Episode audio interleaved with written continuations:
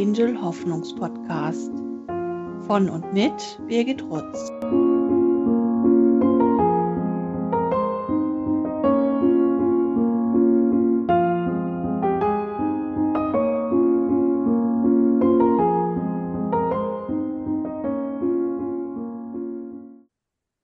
Herzlich willkommen zur ersten Folge unseres Hoffnungspodcasts.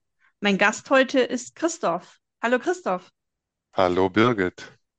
Ja, Christoph, eigentlich bist du ja ein bisschen schuld daran, dass wir heute hier sitzen und Ja, den ersten Podcast aufnehmen, weil du warst einer von denjenigen, die gesagt haben, Birgit, eigentlich musst du auch sowas machen. ja, das stimmt. Ich hatte dich gehört und ähm, habe gedacht, was als erstes habe ich gedacht, man hört dir halt gerne zu. Und ähm, ich weiß ja auch, dass du immer viel zu erzählen hast. Und dann, dann habe ich spontan gesagt, eigentlich musst du eigentlich auch so einen Podcast machen. So ein Podcast. So ein Podcast und Ja. deswegen machen wir den heute. Und dann war natürlich klar, dass du mein erster Gast sein darfst. Und da Ja? freue ich mich auch sehr drüber. Und ähm, wir kennen uns schon lange, aber damit die anderen wissen, woher wir uns kennen oder wie lange, frage ich dich einfach mal, woher kennen wir uns eigentlich überhaupt? Ja, wir kennen uns seit 2017 und zwar von deiner Arbeit bei Hope's Angels, weil äh, meine Frau und ich äh, in der Begleitung waren in der Trauergruppe, in einer deiner vielen Trauergruppen. Ja, ich glaube, ihr wart in der TG3, ne, oder? Richtig, richtig, Ja, genau. Also einer der ersten, wenn man so sagen kann, schon, ne? ja, genau. Auch noch in Siegburg, in deiner, in der vorigen Herberge, wo ihr vorher wart. Ja, wo wir so schön draußen im Garten sitzen konnten im Sommer und Trauergruppe machen Genau, konnten, mit ne? den schönen Obstbäumen, wo Ja, wir äh, dann auch im Frühjahr und im Herbst dann auch die, das Obst gepflückt haben, ne? Wenn wir uns da bei euch getroffen haben, genau. ja, da erinnere ich mich auch gerne dran. Da traue ich auch manchmal noch ein bisschen nach, dass wir diesen schönen Garten nicht mehr haben. Ja, das war sehr Ähm, schön, das das war stimmt. ein schöner Ort, aber okay, man kann ja nicht alles haben. Das stimmt. Und ähm, genau, vielleicht magst du mal erzählen, warum ihr damals zu uns gekommen seid und Mitglieder der Trauergruppe wart. Genau. Ähm, 2017 ist äh, unsere Tochter Martha ähm, unter der Geburt, könnte man eigentlich sagen, verstorben. Mhm. Also es war unvorhergesehen bei uns. Also meine Frau hat äh, bis zur 41. Schwangerschaftswoche das Kind ausgetragen und ähm, wir wissen leider bis heute nicht warum. Ähm, gab es auch noch einen äh, Notkaiserschnitt im Krankenhaus und äh, da ist es dann so gewesen, dass äh, Martha ähm, tot zur Welt gekommen ist. Mhm. Wir nicht wissen warum. Mhm. Genau, und dann war, glaube ich, damals eine Sternkinderfotografin bei euch und hat Fotos von Martha Richtig, gemacht, ne? richtig. Ach stimmt, das ist eigentlich der äh, Kontakt. Genau, also Mhm. das ist immer da, wenn man da so an Schicksal denkt, könnte man da an, äh, oder an Fügung, ist tatsächlich so, eine äh, in deinem Netzwerk befindende Fotografin, ähm, haben wir ich, gar nicht lange vorher, ein Jahr oder ein halbes Jahr vorher kennengelernt, weil die Familienfotos für uns gemacht hat. Mhm. Und ähm, daran hat äh, meine Frau sich erinnert. Und ähm, die haben wir dann schnell angerufen und die ist auch äh, sofort gekommen. Und genau, die hat uns eigentlich, äh, also meine Frau hatte das gelesen, das äh, also von Hope's Angels äh, gelesen, aber die hat uns eigentlich nochmal explizit genau auf eure Arbeit eigentlich aufmerksam gemacht. Und äh, dann war, also das ist im August passiert und ihr hattet im September einen Tag der offenen Tür bei euch, der auch Mhm. sehr schön gestaltet war. Und so sind wir dann das erste Mal äh, auf euch zugekommen, genau. Mhm. Ja, als Martha gestorben ist, ähm, wir wollen gar nicht hier so minutiös alles erzählen, was passiert ist, aber kannst du dich noch erinnern, wie das so emotional für dich, gerade auch für dich als Papa war? Ja, mh, oh Gott, wo fängt man denn da an? Ähm, das Erste, was mir so einfällt, ist, dass wir hatten eigentlich vor, äh, Martha in einem Geburtshaus äh, zur Welt zu bringen. hatten das auch alles vorbereitet, wie man das so macht, dass man ne, mit der Beleghebamme, die man im Geburtshaus hat, äh, hat man mehrere Treffen und ja, dann ist das alles anders gekommen und dann sind wir doch im Krankenhaus gelandet und dann hatte ich die Hebamme für mich. Die saß nämlich auch nervös äh, neben mir und hat eigentlich mich betreut. Mhm. Und ähm, Welches Glück, ne? ja, Mhm. ähm, Dass da ja, jemand für dich persönlich dass war, da jemand für mich sozusagen, war, ne? ja, weil ich Mhm. saß da nämlich äh, steril auf dem Gang. Man hat mich nämlich ganz schnell rauskomplimentiert, als ich Mhm. Schweißnass mit den ganzen Taschen im Kreissaal ankam. Die, Mhm. äh, meine Frau hatte schon den, den Monitor am Bauch und dann haben die mich auch direkt wieder rausgebracht und ähm, dann merkte ich schon, dass es sehr hektisch wurde, Mhm. was mir im ersten Moment da war mein Gefühl, okay, jetzt bin ich bei Profis. Mhm. Jetzt geht das gut aus. Mhm. Jetzt, jetzt wird alles gut. Vorher war eine sehr hohe Ungewissheit da. Und äh, man merkte dann aber, dass es da immer, da ging immer die Tür auf, dann wurde, wurde irgendwo wieder Maschinen reingebracht und dann merkte ich schon, da war eine große Hektik. Aber dann äh, hat äh, sich äh, trotzdem noch keine Unruhe bei mir aus. Ich war immer noch sehr sicher. Ich kürze das jetzt ein bisschen ab, weil sonst dauert das zu Mhm. lange. Das, da könnten wir, glaube ich, eine Mhm. eigene Podcast-Folge drüber machen, wie das alles passiert ist. Ähm, als dann die Übermittlung kam, dann zwei Ärzte, die hatten auch noch, wie auch immer, ähm, aus einer Kinder Kinderklinik auch noch einen Arzt beigeholt, einen Oberarzt, ähm, und die mir dann mitteilten, dass das Kind nicht überlebt hat, hat es mir buchstäblich den, den Boden unter den Füßen weggezogen. Das ist eh dieses ganze, dieses ganze Trauerding, diese ganzen Sprüche, die man äh, da, äh, wie sagt man, ähm, ähm, Floskeln? Floskeln, genau. Mhm. In der Trauerarbeit ist das eh, oder in der Trauer, diese ganzen Floskeln, die man so hört, werden auf einmal tatsächlich spürbar, weil ich mich tatsächlich auch noch erinnere, dass meine, meine Füße, meine Hände, die haben richtig gekribbelt vor Adrenalin und, und es hat dieses unter dem Boden, den, das hat einen den Boden unter den Füßen weggerissen, hat einen, äh, ist dann wirklich spürbar geworden. Ne? Also das, Mhm. Weil ich es auch bis zur letzten Sekunde überhaupt nicht für möglich gehalten habe, dass das überhaupt so ausgehen äh, könnte. Ne? Mhm. Unser ganzes Leben war halt immer äh, mit, mit einer positiven Tendenz nach oben. Wir, also meine Frau ähnlich, hat auch eine ähnliche Biografie oder Erlebnis. Wir haben keine schweren Krankheiten gehabt. Ja, was im Job passiert ist, beide Elternteile, sogar auch äh, Großeltern sind auch alt geworden. Also es gab nie so einen krassen Einbruch bei uns im Leben dass ich nur davon ausgehen konnte, dass das nur gut ausgeht. Und dann kam das Loch. Mhm.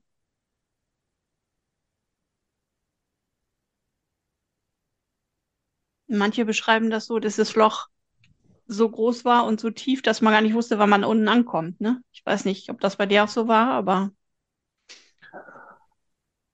Naja, nachdem ich, äh, es ging ja dann auch noch weiter, ähm, meine Frau war ja noch unter Narkose, unter Vollnarkose, weil die ja einen, äh, im Kreissaal einen, einen Notkaiserschnitt gemacht haben.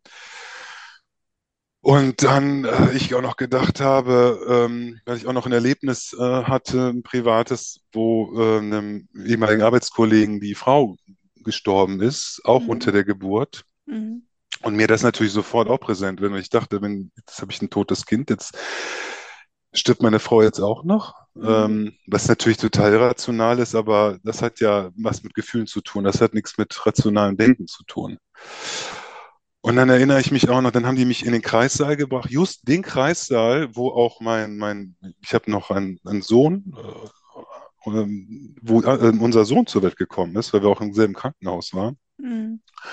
Und dann haben die mir, ähm, unser Sternkind heißt Martha, ähm, Martha auch noch in die, in die Hand gedrückt, wo ich auch total überfordert war auf einmal.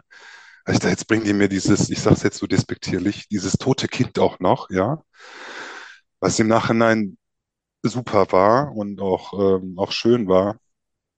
Aber ähm, ja, mit diesem Loch, was du gerade beschrieben hast, das habe ich jetzt so nicht empfunden. Ich habe, das war, das kam alles Schlag auf Schlag. Es ist eine Mhm. totale Gefühlsüberforderung einfach, ne? Mhm. Das, was man vielleicht in einem halben Leben erlebt, muss man auf einmal in, in so kurzer Zeit irgendwie verarbeiten.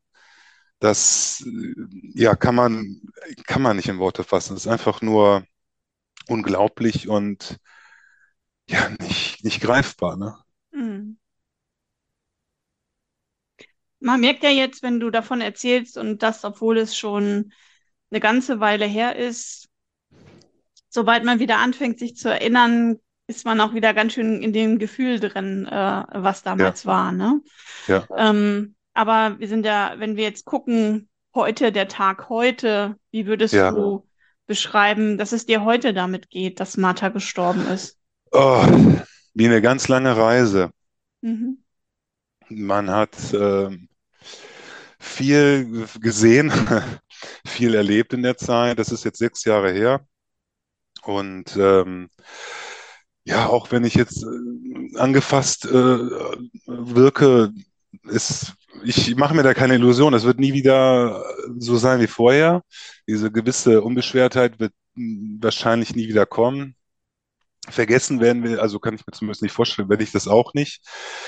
Aber man lernt halt damit umzugehen. Also das sind auch so die Sprüche, ne, die Floskeln.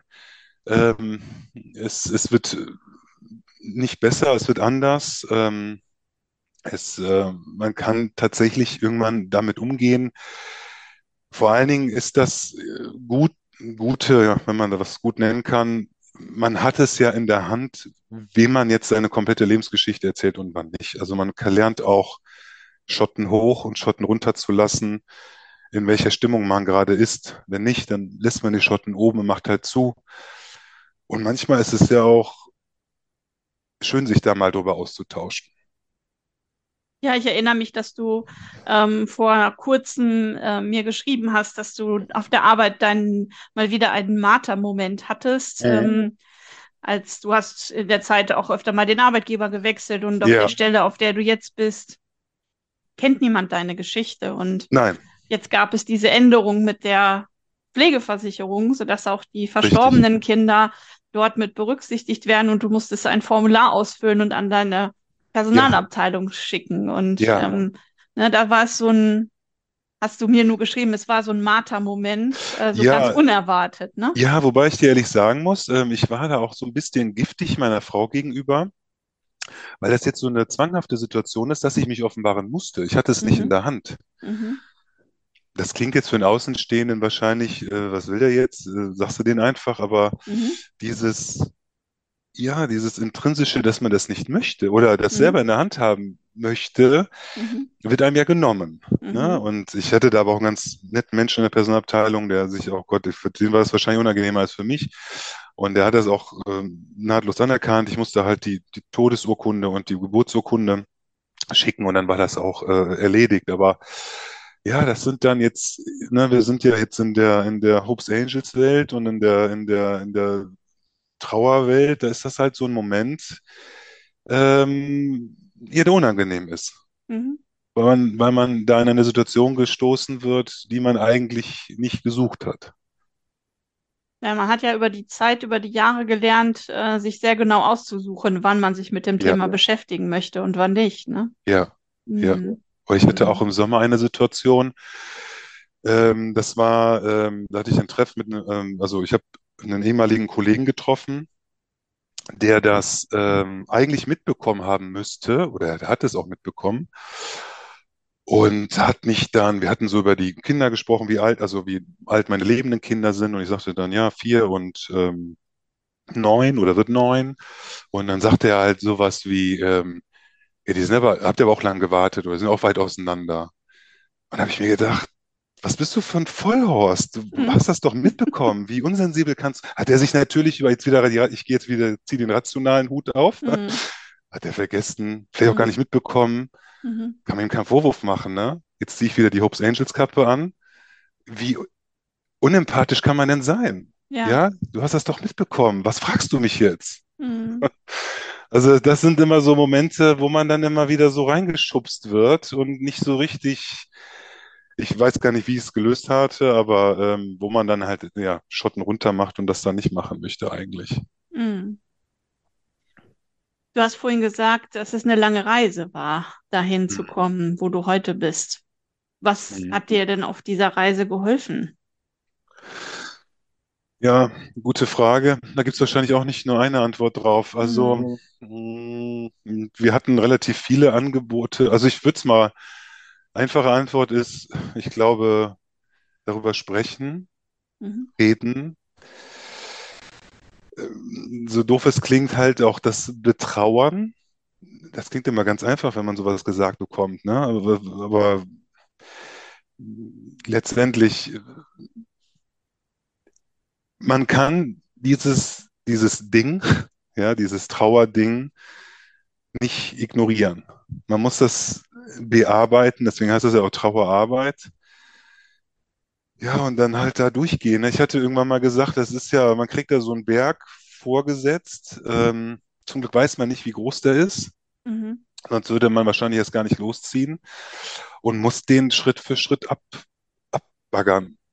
Mhm. Und das ist halt manchmal ist es einfach und dann geht das auch schnell und dann geht doch eine lange Zeit überhaupt nichts. Und dann ist das auch so gefühlt zwei Schritte vor, zwei zurück. Und dann, ja, gerade in den ersten ein, zwei Jahren, ähm, wir haben viele Gesprächsangebote angenommen. Also wir waren ja halt bei euch aktiv in der, in der Trauergruppe, was ja auch eine ganz besondere Situation ist, weil man ja, du sagst immer so schön, einen geschützten Raum hat. Ähm, wir waren ja in einer geschlossenen Gruppe auch und auch in einer Gruppe ähm, just mit Leuten, die auch eine weitere Anreise hatten oder auch nicht alle eine weitere Anreise hatten, sodass wir uns äh, nicht einmal im Monat, so irgendwie alle sechs Wochen, glaube ich, getroffen hatten, weil es die ähm, wie soll ich sagen, die, das Verständnis von außerhalb, ständig, ich sage jetzt mal ständig, es ist ja nicht ständig, aber immer wieder über dieses tote Kind zu reden, die nimmt halt auch von der Umgebung ab.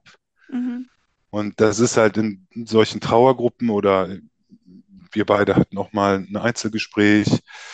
Ähm, wir haben sogar im Krankenhaus, also muss ich auch mal sagen, das äh, Krankenhaus, in dem wir waren, die haben uns extrem ähm, fürsorglich und einfühlsam halt aufgenommen in diese Situation, weil die, die waren auch selber total geschockt. Also so ein Fall wie uns, dass eine Frau bis zur 41. Woche das Kind vermeintlich gesund austrägt, war natürlich auch bei allen Voruntersuchungen. Das kommt extrem selten vor. Also, Mhm. dass Kinder sterben, klar, da gibt es Statistiken, dass das passiert. Aber so ein Fall wie uns, sowas, die hatte die Oberärztin da in den acht Jahren zweimal, also wir waren der zweite Mal, so ein Extremfall. Und Mhm. wir haben just da sogar ein Gespräch ähm, angeboten bekommen über ähm, den Sozialdienst katholischer Frauen, die eigentlich Schwangerschaftsberatung machen. Und da gab es eine äh, Familientherapeutin, die ist sogar noch zu uns ins Krankenhaus gekommen. Wir mussten ja noch ein bisschen länger da bleiben, weil meine Frau einen Kaiserschnitt hatte und natürlich noch nicht entlassen werden konnten. Die Gespräche haben wir angenommen, ähm, zusammen, meine Frau und ich zusammen, aber auch getrennt. Mhm. Wir haben halt schon irgendwann ja gemerkt, dass das läuft ja am Anfang natürlich parallel, aber irgendwann sind die Gesprächsthemen, die man mit diesem Thema hat, halt auch sehr unterschiedlich. Also, oder die Bedürfnisse, ne? Also, Mhm. ähm, deswegen haben wir auch irgendwann gesagt, wir, wir gehen da getrennt. Ähm, ich, ich rede jetzt gerade von der Reise, ne? Also gerade die ersten Mhm. zwei Jahre waren bei mir ja sehr intensiv. Äh, ich hatte dann auch über die Frage der Folgeschwangerschaft mit meiner Frau ist mir halt auch bewusst geworden, relativ spät. Ich meine, das kommt mir von, was ist die Norm? Es gibt keinen, was ist schon normal beim Trauern, Mhm. aber erst in Mitte des darauffolgenden Jahres gemerkt, ähm, dass ich, also jetzt aus der Retrospektive betrachtet, damals wusste ich es natürlich nicht, ich habe eine posttraumatische Belastungsstörung entwickelt, Ja. ähm, was mir natürlich nicht sofort klar geworden ist. Das ist ja ein Prozess. Und ich habe dann tatsächlich nochmal äh, am Ende des darauffolgenden Jahres nochmal eine Reha gemacht, sechs Wochen für Psychosomatik. Mhm. Da haben die es halt festgestellt, dass das, ne, weil ich, ich äh, ja, bin letztendlich in so einen ja fast schon depressiven Zustand gekommen, Und es hat sich bei mir immer gedreht um die Übermittlung der Nachricht. Die beiden Mhm. Ärzte, die zu mir gekommen sind, das ging ständig drum. Das wurde, die Abstände wurden immer kleiner. Und mein Hausarzt hat zum Glück sofort reagiert und gesagt, nee, Sie machen keine Kur, Sie machen eine Reha. Und, Mhm. und dann ging das auch relativ schnell. vielleicht da auch ein Spoiler, also jemand, der total fertig ist, diese Anträge da auszufüllen für so eine Reha, dann wieder zum Arzt zu gehen, diese, oder wer keine Ahnung, einen abgebrochenen Hauptschulabschluss hat, da kann man auch was verbessern, glaube ich. Ja, Ähm, ähm, also ich, die Reise ging tatsächlich, äh, ja, das ist das, was ich erlebt habe, ne? Und, und äh, oder was ich für, ja, was wir in, in Anspruch genommen haben. Ne? Meine Frau hat auch eine Mutter-Kind-Kur gemacht. Gut, die, die war jetzt nicht explizit für, für Trauer, aber ähm, die hat sie auch bewusst da eine längere Aus, eine Auszeit genommen. Ist dir das damals schwer gefallen, zu sagen, dass das dich psychisch überfordert? Ist ja so eine, so eine Sache in unserer Gesellschaft, wo man sagt, wir kriegen das schon alles irgendwie hin und wir schaffen das irgendwie. Und dann zu merken, dass man doch gerade auf dieser Ebene Unterstützung braucht und es nicht alleine hinkriegt. Ähm, es fällt uns ja auch manchmal schwer. Das hat jetzt ja gar nichts unbedingt mit äh, Männern oder Weiblein zu tun, aber Ja, also ich muss, also nee, später ist mir das überhaupt nicht schwer gefallen. Mhm, Aber ich scheine da ja irgendwie ein besonderes Exemplar zu sein, weil das hast du ja auch noch aus der Trauergruppe war, war auch für mich total okay, vor allem zu weinen oder auch da offen drüber zu sprechen. mhm, Da gibt's halt auch andere, die halt auch da sehr verschlossen sind. Ähm, also später war es, war es für mich nicht schwierig, darüber zu reden. Also das, das, oder mir Hilfe zu, offen zu sagen, ich, ich komme damit nicht klar, ich brauche brauch brauch Hilfe. mhm, Ganz am Anfang, und ich glaube, das ist schon eher so ein Männerding, jetzt muss ich aufpassen, wie ich sage, hat mir ja, ich würde schon sagen, meine Erziehung und mein Mindset schon im Wege gestanden, die Trauer direkt au- aufzunehmen, anzufangen und zu akzeptieren. mhm, Also es fing schon an, als, also so nachher, wenn ich jetzt darüber rede, da- oder dann, dann denke ich auch, was hast du denn da gemacht? Was sollte das denn? Also es fing schon damit an, dass ich, die hatten dann bei der, bei der, äh, bei dem Eingriff, also ich bin wieder im Krankenhaus, den, den äh, Chefarzt sogar samstags geholt irgendwie. Der, der, der stand dann ganz verdattert neben mir und war selber überfordert mit dieser Situation. Und mir war das total wichtig, dass ich meiner Frau sage, wenn die die jetzt aufwecken, dass das Kind gestorben ist. mhm, Und da denke ich mir, was lassest du dir denn da an? Warum, warum soll das denn? mhm, Und äh, noch so einen Einschnitt, just zwei Monate nach dem, diesem Vorfall habe ich auch noch eine neue Stelle angefangen. Also ich hatte mich, ja. vorher, ich hatte vorher meine, meine komplette Basis. Also ich war neun Jahre bei einer Firma und habe dann da gekündigt, habe woanders angefangen. Mein neuer Chef war auch ganz, äh, der weiß das, wusste das auch, oder ich habe es ihm gesagt, weil und der sagte auch, ich kann total verstehen, wenn Sie jetzt da wieder zurückgehen und auch meine ehemalige Firma hat sofort gesagt, du kannst wieder zurückkommen, nimm dir alle Zeit. Also aber das ist überhaupt nicht zu mir durchgedrungen. Also was habe ich mir denn da aufgelastet da, äh, weil was wäre denn passiert, wenn, ja, da wäre ich in die sechs Wochen gekommen und hätte halt nicht mehr 100% Gehalt gekommen, aber dann hätten wir immer noch was zu essen gehabt. Mhm, Also ich habe mir das so extrem schwer gemacht. Ähm, ja, warum, weiß ich jetzt auch nicht mehr warum, weil ich es damals für richtig gehalten habe, ne? Weil ich Ja, vielleicht ist das jetzt zu heroisch zu sagen, weil ich jetzt der Starke bin, ich der Mann bin. Das ist vielleicht zu einfach, aber unterbewusst ist es wahrscheinlich so. Das ist ja auch so ein, so ein Rollenverhalten, die man vorgelebt bekommt, die man mitbekommt, was ja auch eine Ressource ist für ganz andere Sachen, ne? Dass man ein starker Partner ist, dass man erfolgreich ist im Job, dass man ein guter Freund ist, dass man verlässlich ist. Das äh, ist ja super, aber hat mir sowas von am Weg gestanden bei dieser Trauerarbeit. Das muss, deswegen war meine Reise ein bisschen länger. Ich Das, glaube, es ist äh, ja, man muss ja auch verstehen, dass das Ereignis, dass Martha gestorben ist, ist ja was, was uns kon komplett Kontrolle entreißt. Und äh, mit ja, den anderen Dingen, die du dann gesagt hast, ne, du machst jetzt dies oder jenes, hast du erstmal Kontrolle zurückgenommen. Ne? hm, Im Nachhinein betrachtet, jetzt wo du sagst, das hätte ich ja gar nicht machen müssen, aber es ist immer dieses, wir suchen dann plötzlich, wo können wir Kontrolle wieder zurückgewinnen, wenn wir schon über das Ereignis selber keine Kontrolle bekommen. Ne? Und dann ist es ja, natürlich, du siehst deine Frau, ich kenne euch beide, ich weiß, dass ihr euch sehr liebt, ähm, und ähm, du siehst auch deine Frau dort leiden und hast das Gefühl, du kannst wenigstens was tun, wenn du dem der starke Part bist, ne? Der versucht, die Ja, Struktur wieder aufzubauen, so ein bisschen Sicherheit wieder aufzubauen. Es gibt dann oft das Gefühl, dass man wenigstens irgendwas tun kann in diesem Ganzen, wenn man schon, ja, du konntest ja auch, so kenne ich es auch von den anderen ähm, Paaren, du konntest ja deiner Frau nicht wirklich helfen. Du konntest ihr den Schmerz nicht abnehmen. Ähm, und es ist manchmal schwer zuzugucken, ne? Und einfach auszuhalten. Und dann ja, versucht man eben andere Dinge zu finden, die man mhm. tun kann und die man auch kontrollieren kann. Ja, ja, das stimmt. Das, äh, das ist mit Sicherheit so. Ja,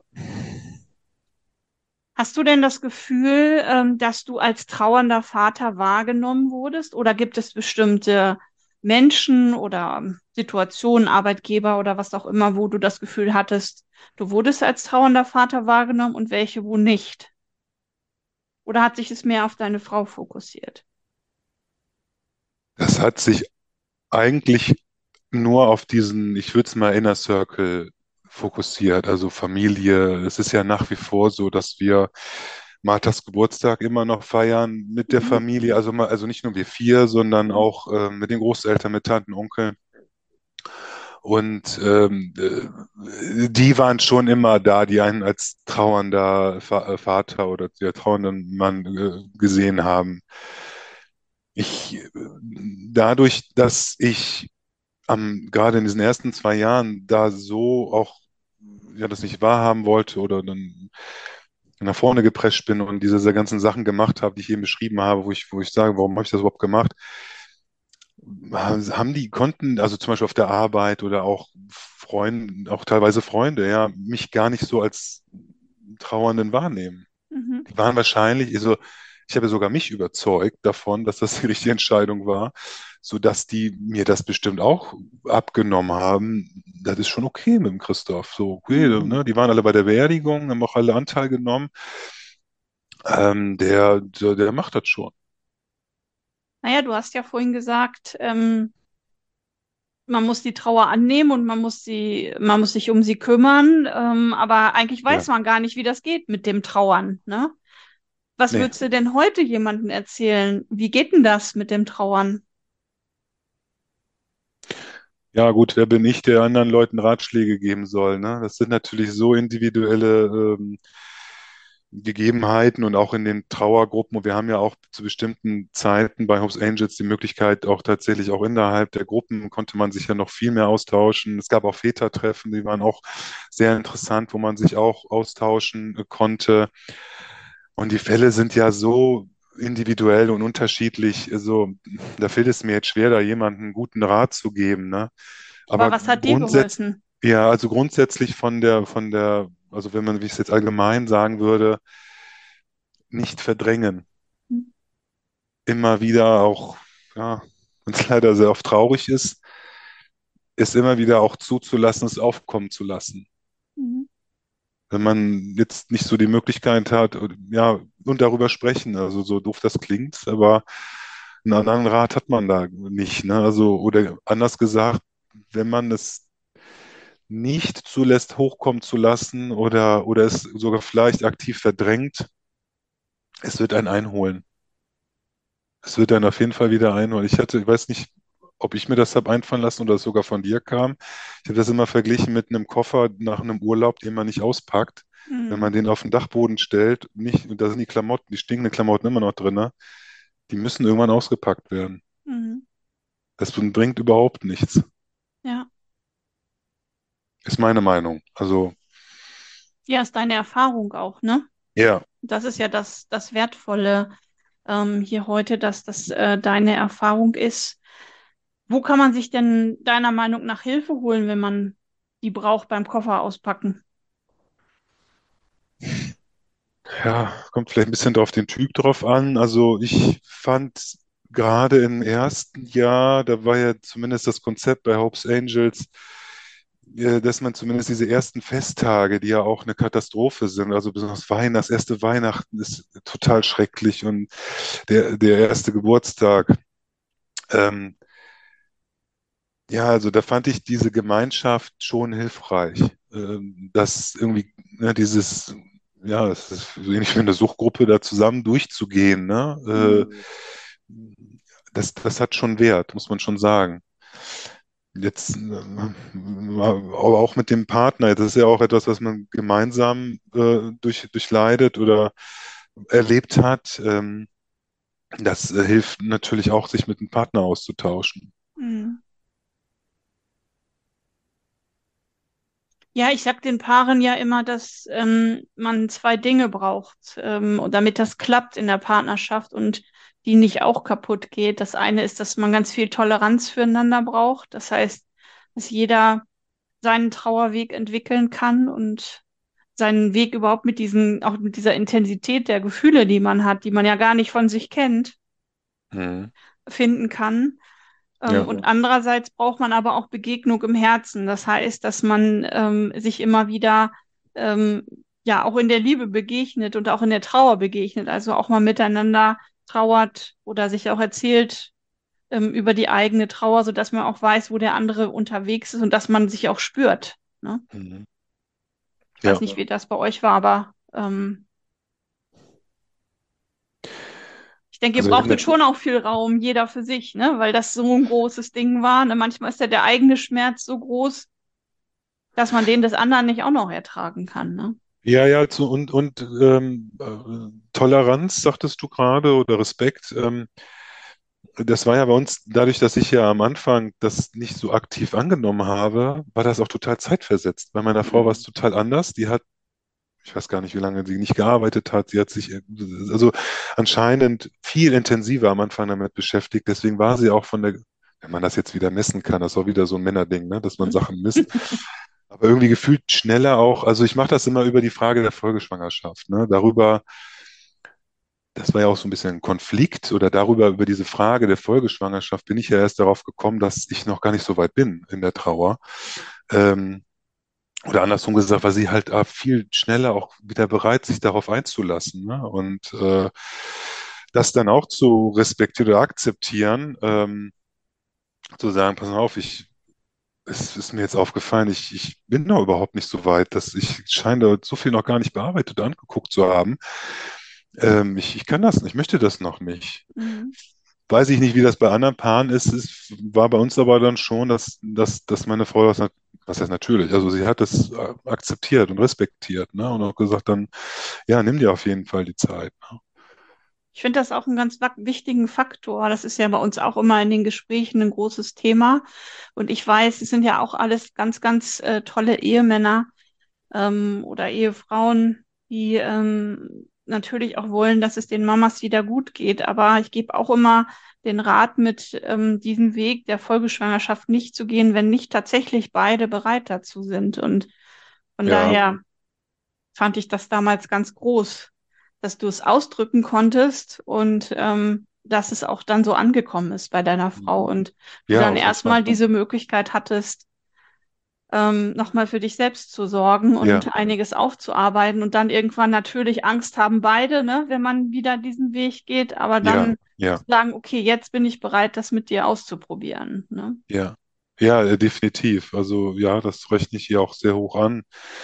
Ähm, zumal man ja gar nicht weiß, wenn man da jetzt so eine, so eine allgemeine Antwort gibt, bin noch nicht bereit. Ja, was ist denn, wann bist du denn dann bereit, ne? Mm, Hier, Uhr tickt, mm. sage ich jetzt mal äh, despektierlich. Ähm, äh, Obwohl ich auch manchmal sagen muss, dass es viele äh, Paare bei uns auch gibt, wo die sagen, ich bin ja schon so alt und dann, wenn ich dann nachfrage, wie alt bist du, dann sagen die, naja, 34. Und dann sage ich, okay, ich verstehe, dass die Uhr vielleicht ein bisschen tickt für die eigentliche Planung, die man hatte, aber es ist jetzt noch nicht die Uhr, äh, die mir jetzt Sorgen machen würde, wo man sagen kann, hey, wir haben auch vielleicht noch ein halbes Jahr oder ein nee, Jahr, äh, wo man ja, erstmal schauen kann, wieder ja, auch ähm, da psychisch auf die Füße zu kommen. Ja. ja. Ja, das ist auch so ein Ding, ne? Da wird einem ja komplett eine, einen Strich durch die Rechnung gemacht.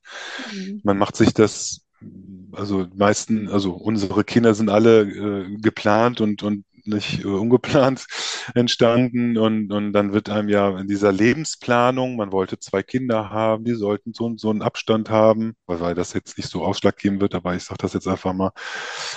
Und dann wird dann da komplett so ein Strich durch die Rechnung gemacht Mhm. von extern, von irgendjemandem. Mhm. Und, und äh, ja, das äh, kann ich mir schon vorstellen, dass es da bestimmt Paare geben, die dann da auch auf die Tube drücken wollen und sagen und dann so einen gewissen Zeitdruck verspüren wahrscheinlich, ne? Ja, ich glaube auch manchmal so ein, nee, also das Das lasse ich mir jetzt. jetzt nicht machen, das lasse ich mir jetzt nicht sagen. Ich bestimme, wann das und ich bringe das Ja, jetzt zu Ende ja. sozusagen. Ne? Also so dem Schicksal da auch ein Schnippchen äh, schlagen.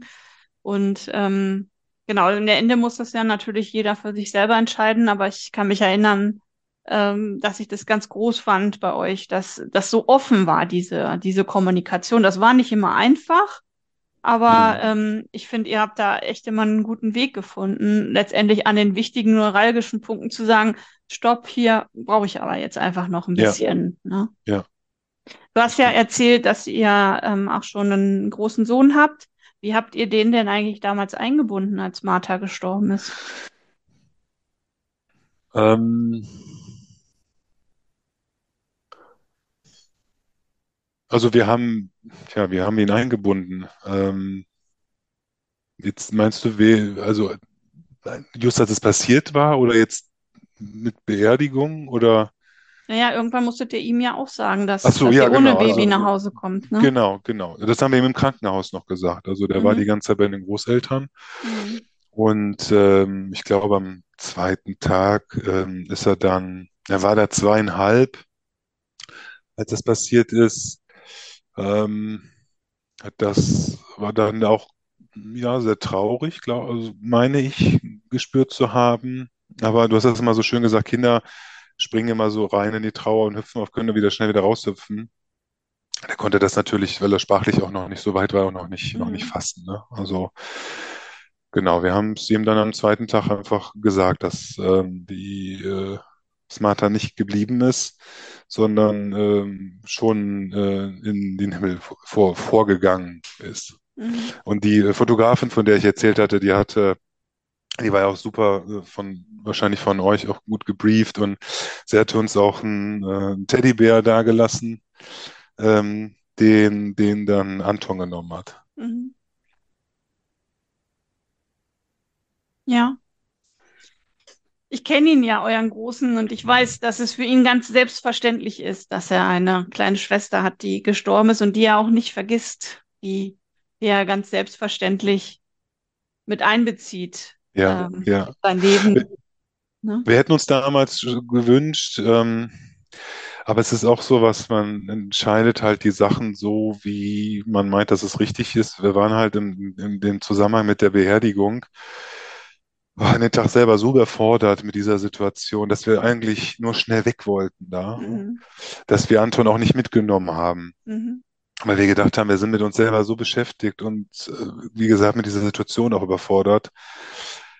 Das habe ich, äh, hätte ich mir gewünscht, dass wir es anders gemacht hätten. Das wäre schon Mhm. schöner gewesen, wenn er, ähm, wenn er dabei gewesen wäre. Äh, nicht, dass er sich da vielleicht jetzt mit zweieinhalb schon so hätte aktiv dran, äh, dran erinnern können. Und wir hätten vielleicht doch mit ihm zusammen auch Fotos machen. Das hätten wir ja können, machen Mhm. können mit, Mhm. äh, mit der, mit der Fotografin. Das wäre, äh, da waren wir aber nicht so weit. Wenn wir damals schon in engeren Kontakt gewesen wären, ich habe ja schon einige ähm, Geschichten von dir gehört, wenn du Paare von Anfang an oder schon bevor, wenn die wissen, dass das Kind gestorben ist und du die auch im Krankenhaus schon begleitest, wenn wir das uns schon früher in Kontakt gekommen wären, dann wäre es bestimmt was, worauf du uns vielleicht hingewiesen hättest. Das, ja, hätte ich mir gewünscht, dass wir das vielleicht, aber es ist so, wie es ist. Mhm. Also, Ja, aber ja, ich finde auch ganz wichtig für andere Familien, die das jetzt hören heute, nochmal zu sagen, das ist ja auch was, was ich den Familien oft sage, dass im Nachgang man das dann schon auf eine Art und Weise bereut, dass man bestimmte Dinge nicht getan hat, wie zum ja, Beispiel auch Fotos äh, mit den Geschwisterkindern ja, oder eben sie mit zur Beerdigung zu nehmen, ne? Weil das ja, dann, eigentlich gehören ja alle zusammen in diesem Moment, ne? auf jeden Fall. Mhm. Auf jeden Fall. Leider gibt es ja da keine, keine Blaupause für, für solche Fälle. Wir arbeiten Ähm, dran. wir arbeiten dran, ja. Genau, die zehn äh, Do's und Don'ts, genau. Mhm. Ja. Ja, meine kleine Tochter fängt jetzt mit vier so langsam an. Äh, Wie gesagt, wir haben ja ein Buch mit den, mit den Bildern, also ein Buch dann aus den Fotos gemacht, ein Mhm. Martha-Buch. Und äh, die fängt jetzt an, dann Fragen zu stellen. Ne? Also wir Mhm. haben, ähm, also die, die gibt es auch hier bei uns zu Hause mit, mit Fotos, mit Bildern, die aufgestellt sind. Und ähm, dann hat sie natürlich, jetzt ist sie erst vier geworden, immer gefragt, aber jetzt kommen jetzt die mehr Detailfragen, ne? Mhm. Wieso, weshalb, warum und Mhm. Fotos gucken und also sie findet bei uns auf jeden Fall statt. Mhm. Du hast ja vorhin, oder wir haben beide zusammen so ein bisschen darüber gesprochen. Du hast gesagt, an manchen Stellen hattest du das Gefühl, ähm, deine Frau war schneller in der Trauer als du. Das ist ja meistens empfinden die Paare das eher andersrum, weil der Mann schnell so in diesen Funktionsmodus geht, ähm, Ja gut, dann ist ja die Frage aber, ob er denken, auch, ob er auch getrauert hat. ja, genau, aber das Empfinden ist oft erstmal so, ne, weil Ja, es so nach außen hin so ein bisschen abgeklärt scheint, ne? Das Genau. Empfinden hatte ich auch. Ja. Also, ich Ich lag sag, aber falsch. genau. Das fand ich auch gut, dass du das so eindrücklich äh, erzählt hast. Ja, Und ähm, genau, also Tempo hat ja eigentlich sowieso gar nichts in der Trauerbearbeitung zu tun. Es ist ja einfach nur jeder woanders unterwegs. Ne? Also ja. es hat nichts damit zu tun, dass der eine schneller ist als der andere. Aber wenn ich dich äh, fragen würde, gibt es so besondere Hürden, die ihr in eurer Ehe nehmen musstet in dieser Trauerzeit, die ja einfach noch nicht zu Ende ist, aber gerade so, wenn man, du kannst ja gerne auch auf die sechs Jahre zurückgucken und sagen, da waren so Punkte, da mussten wir uns wirklich viel Mühe geben, dass das funktioniert. In der Partnerschaft? Mhm.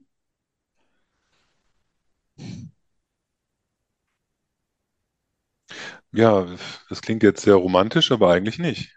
Mhm.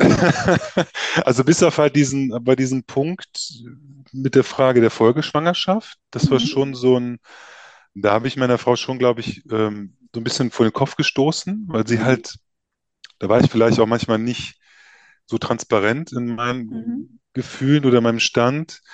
Das hat sie, glaube ich, schon so ein bisschen, äh, das ist jetzt vielleicht nicht unbedingt eine Hürde, ne, aber das war schon ein Punkt, ähm, wo wir da nicht mehr so im Gleichklang waren, ne? Mhm. Also, aber sonst, ähm, ja, denke ich, ähm, irgendwas scheinen wir äh, gut gemacht zu haben, dass da jetzt nicht unbedingt, ich nicht weiß, was eine Hürde war, ne? Na, ich vermute, dass wahrscheinlich das auch mit der Toleranz gut gelaufen ist bei euch. Ne? Ihr habt euch Mhm. jeder den, den Freiraum gelassen, äh, den Mhm. es brauchte, aber ihr hattet ja auch die Zeiten, wo ich gemeinsam mit Martha beschäftigt habe. Ne? Ob das jetzt Trauergruppe war oder Ja. ähm, zusammen zum Friedhof oder ähm, andere Dinge. Ich weiß nicht, was habt ihr sonst noch so gemacht? Du hast gesagt, ihr habt Also, ein Martha-Buch gemacht, aber was habt ihr sonst noch so gemacht genau, wir gemeinsam? gemeinsam, wir sind äh, auch an einem, ich glaube, an zwei Jahrestagen auch alleine weggefahren über ein langes Mhm. Wochenende, konnten dann Ähm, genau, und mein, meine zweite Tochter gab es ja noch nicht, aber Anton dann halt irgendwo parken am Wochenende und Mhm. sind dann für uns alleine ähm, auch irgendwo hingefahren. Ähm, gemeinsam, ja, ich, ich, also gefühlt, müsste man meine Frau jetzt fragen, müssen wir jetzt auch nicht alles so diese gemeinsamen Rituale zu haben und, und Mhm. sind trotzdem, was das angeht, irgendwie auf einer Augenhöhe. Mhm. Geht ihr heute noch zusammen zum Grab?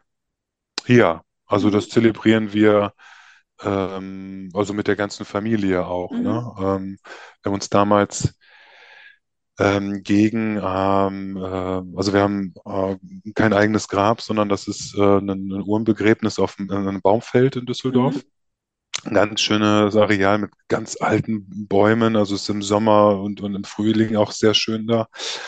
Und äh, durch dieses Baumfeld führt halt ein Weg, wo wir dann einen äh, mit, mit so Pflastersteinen und dann konnten wir einen Pflasterstein halt gestalten. Mhm. Ähm, wir haben das bewusst, wollten wir nicht ein Grab haben, was wir pflegen müssen, in Anführungszeichen, weil wir damals schon gefühlt oder gespürt haben oder waren der Meinung, dass wir dieses Pilgern wahrscheinlich nicht immer brauchen werden und wir das jetzt nicht noch zusätzlich als Belastung haben, dass wir da regelmäßig zusehen müssen. Wir, wir kennen das von unseren, wenn meine Eltern und Schwiegereltern, von den, von den deren Eltern, also von unseren Großeltern, Mhm. die, die Gräber, wo man dann für 25 Jahre dann immer dafür sorgen muss, dass das anständig aussieht. Ähm, genau. Und das ist halt auch ein bisschen weiter weg. Ähm, deswegen, wir sind dann da ja unregelmäßig. Aber wir gehen da, wir gehen da schon hin, auf jeden Fall. Mhm. Nachdem dann äh, eure kleine Tochter geboren wurde, habt ihr das Gefühl, dass Martha dann noch mal so ein Stück zur Seite gerückt ist? Oder? Nee, überhaupt nicht. Überhaupt nicht. Jetzt haben wir halt eine fünfköpfige Familie. Mhm. Ist immer ein bisschen schwierig bei einem Kind, was nicht da ist. Ähm, dafür nimmt die, die Kleinste auch viel Raum aktuell ein, die Mhm. letzten Jahre. Aber ähm, nee, gar nicht. Mhm. Gar nicht. Ja, ich kann mich noch erinnern, irgendwann mal, ähm, als deine Frau mal erzählt hat, dass sie den Großen vom Kindergarten abgeholt hatte und traurig war und er dann gesagt hat, du bist bestimmt traurig, weil die Martha gestorben ist und er dann ein paar Blümchen gepflückt Ja, hat, äh, ja, am Wegesrand und um sie ja, zu trösten und äh, um sie zum Grab auch zu bringen, ne? ja, Und ähm, das ist doch so eine Geschichte, die mir noch hängen geblieben ist. Das das heißt, alles.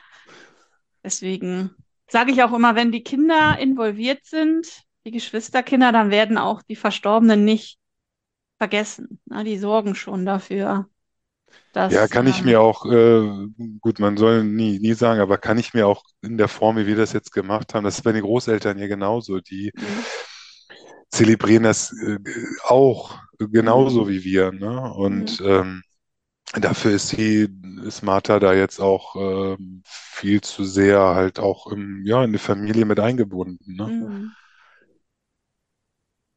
Natürlich nicht ständig, zu jeder Minute und jeden Tag. Das ist auch nicht möglich, wenn derjenige nicht physisch da ist. Aber ich denke immer noch, ja, so viel, dass, äh, dass man äh, oft an sie denkt. mm. Wir haben ja vorhin darüber gesprochen, dass es auch verschiedene Arbeitgeber gab und diese Arbeitgebersituation auch als Martha gestorben ist. Und deine Arbeitgeber haben ja beide, also sowohl der alte als auch der neue, eigentlich ganz toll reagiert. Ja, Ähm, und für mich ist immer so ein bisschen auch die Frage, was, was würdest du gerne als Wunsch äußern an Arbeitgeber, deren Mitarbeiter in so eine Situation kommen? Weil wir haben ja, sage ich mal, auch gerade bei den Vätern oder bei den Co-Müttern nicht das Glück oder wie man es nennen will, dass es wenigstens sowas wie Mutterschutz gibt, zumindest ab einer bestimmten Schwangerschaftswoche. Ähm, ja, das heißt, für die Väter gibt es eigentlich gar nichts Adäquates, außer dass du einen Tag Sonderurlaub für die Geburt und für die Beerdigung bekommst. ja. Was würdest du dir wünschen oder was würdest du aus deiner Brille sagen, hilft in so einer Situation den Vätern oder den Co-Mamas?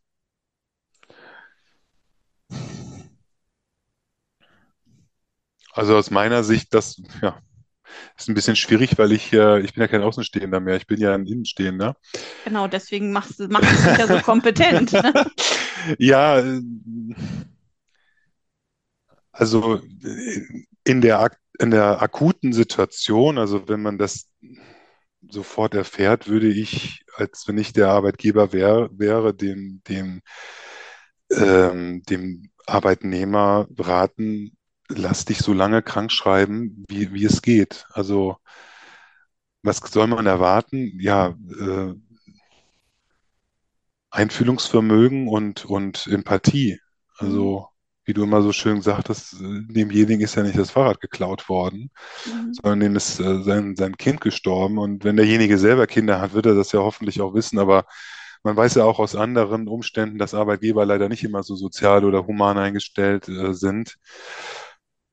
Demjenigen die Möglichkeit zu geben, arbeiten zu kommen, wenn er möchte Mhm. wenn es geht. Wenn derjenige am Fließband arbeitet, ist es wahrscheinlich ein bisschen schwierig, aber wenn das irgendwie in der Büroumgebung geht, geht das ja auch mit Homeoffice oder wie auch immer. Ihm, ich würde sagen, auch aktiv gerne mal darauf ansprechen, weil man nicht immer erwarten kann, gerade bei den Männern, dass die von sich aus mal offen sagen, was sie brauchen. Man kann die Mhm. auch gerne aktiv ansprechen. Brauchst du, brauchst du äh, einfach nur, ja, Urlaub, also nicht zum Arbeiten kommen oder brauchst du Arbeit oder irgendwas anderes? Ähm, ich, also ich würde das unter, überschreiben mit, mit Empathie und Einfühlungsvermögen an der Stelle, äh, mehr als äh, man es vielleicht sonst hat, ne? Das ist genauso, wenn derjenige auch äh, Mitarbeiterverantwortung hat und, äh, und die Untergebenen das auch vielleicht mitbekommen haben, müssen wir vielleicht auch hintenrum vielleicht mit denjenigen auch nochmal sprechen ähm, oder das Gespräch äh, suchen, wie die Situation gerade ist und dann irgendwie äh, einfordern, dass, dass diejenigen dafür Verständnis haben. Und es gibt kein, ja, man, es gibt leider kein Pat Patentrezept dafür, wie lange sowas dauert. Mhm. Ähm, Ich glaube, der Arbeitgeber ist auch ein ganz wertvoller zu helfen, wie schaffe ich den Einstieg wieder, ne? Also ja, wie viel mute ich mir zu? Ja, Habe ich eine Möglichkeit, nochmal wieder so einen Step Back zu machen, wenn ich ja, merke, es ist doch zu viel, ne? Also da so ein bisschen auch Toleranz zu haben und so ein bisschen Freiraum zu geben.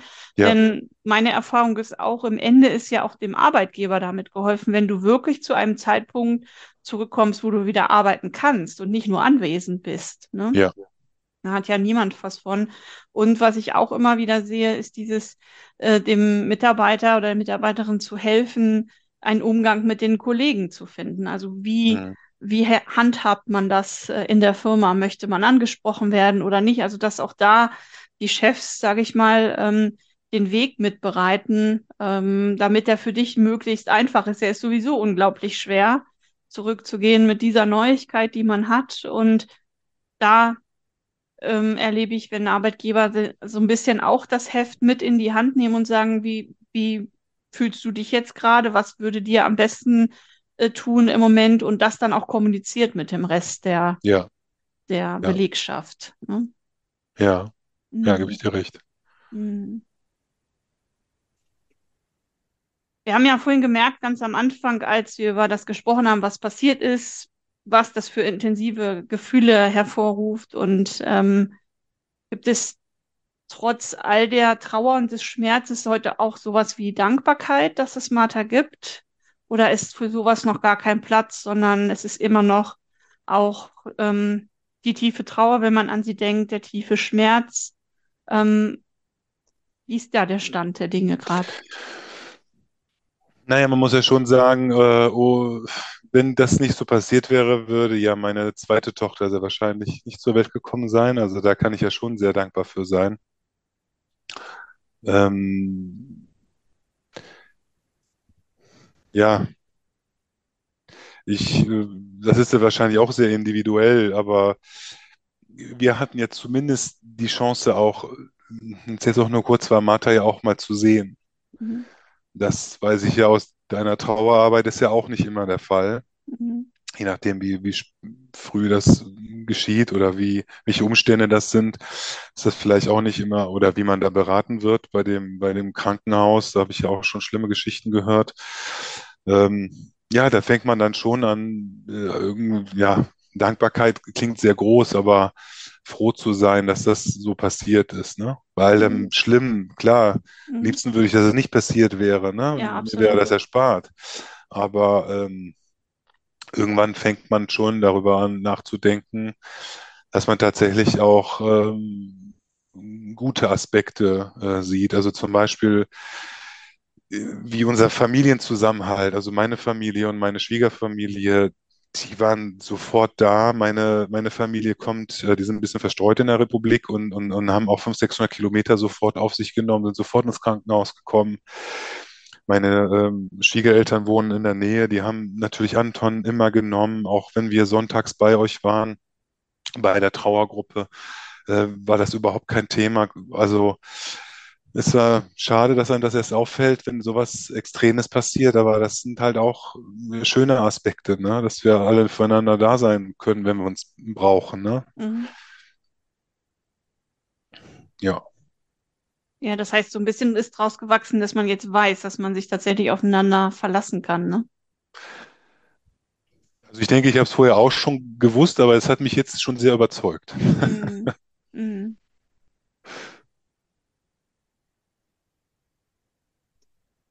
Ja, ich finde, wir haben total viele und wichtige Aspekte beleuchtet heute von der Reise, von der du gesprochen hast. Und die ist ja auch noch nicht zu Ende.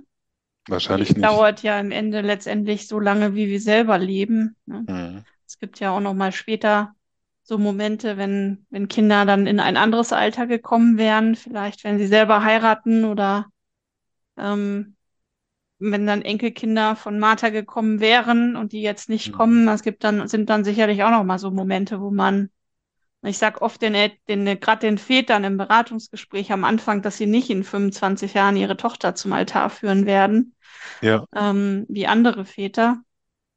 Hast du Angst vor solchen Momenten oder fühlst du dich jetzt nach der Reise ganz gut gerüstet zu sagen, das darf dann auch sein und ich werde damit zurechtkommen, auch wenn es vielleicht noch mal wehtut? Ähm, Naja, vor kurzem hat uns ja jemand nochmal darauf aufmerksam gemacht, dass Martha ja jetzt eingeschult worden wäre. Wenn das wohl war. Wer das wohl war. Äh, ist mir ehrlich gesagt gar nicht, vorher gar nicht so aufgefallen, aber dann im Nachhinein äh, war ich dann da schon ein bisschen nachdenklich, ne? Ja, fühle ich mich darauf, dafür gewappnet? Ich weiß es nicht. Ich werde es so annehmen, wie es kommt. Ich habe eh keine andere Wahl. Aber äh, ich gebe dir recht, das, das sind dann nochmal so Wehmutsmomente, ne? Mhm. Wo man dann nochmal zurückblickt äh, und, und sich fragt, warum sollte das denn jetzt unbedingt sein, ne? Mhm. Oder wie schön wär's, wenn du jetzt hier wärst. Ja.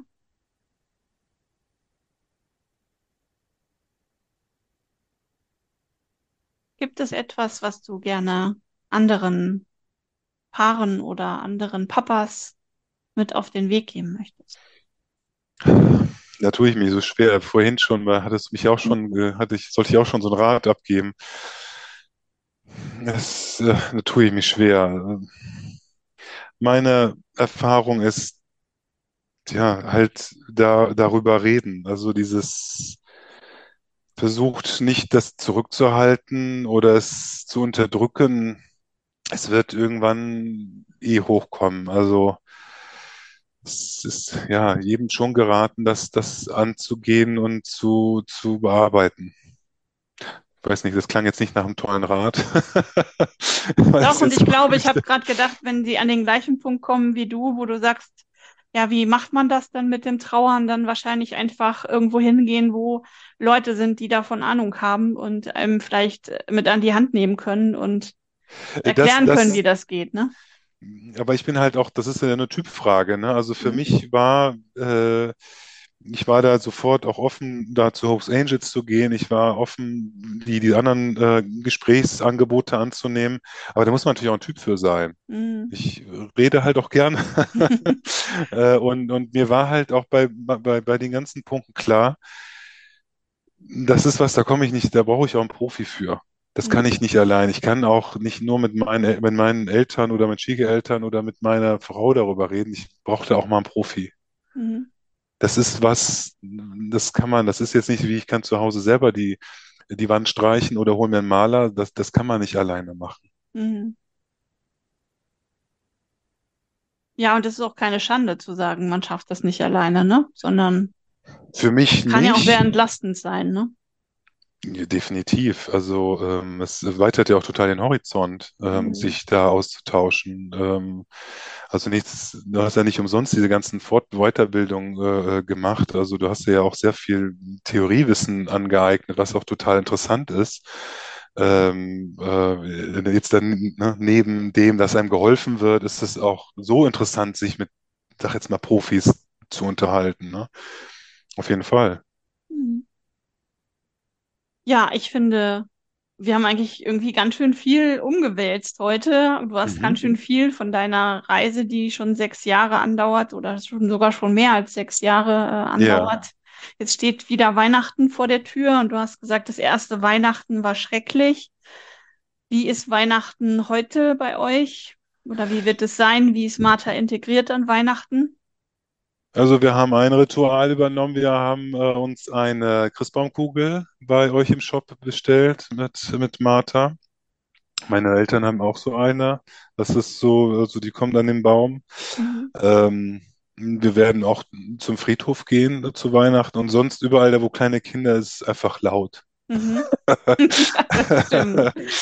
Das stimmt, ja. Ja, Christoph, ich danke dir ich danke für dir. das schöne Gespräch, was wir hatten. Und ähm, ich weiß, dass wir auch weiter miteinander verbunden bleiben werden. Ja, Und ähm, Vielleicht sehen wir uns dieses Jahr ja noch zur Gedenkfeier oder wir Würde schauen mich mal. freuen. Ja, Genau, ich würde mich auch freuen und ich sage dir einmal Dankeschön ich danke für das dir. Gespräch mit dir. Super, hat Spaß gemacht. Alles Ja, Gute. danke dir.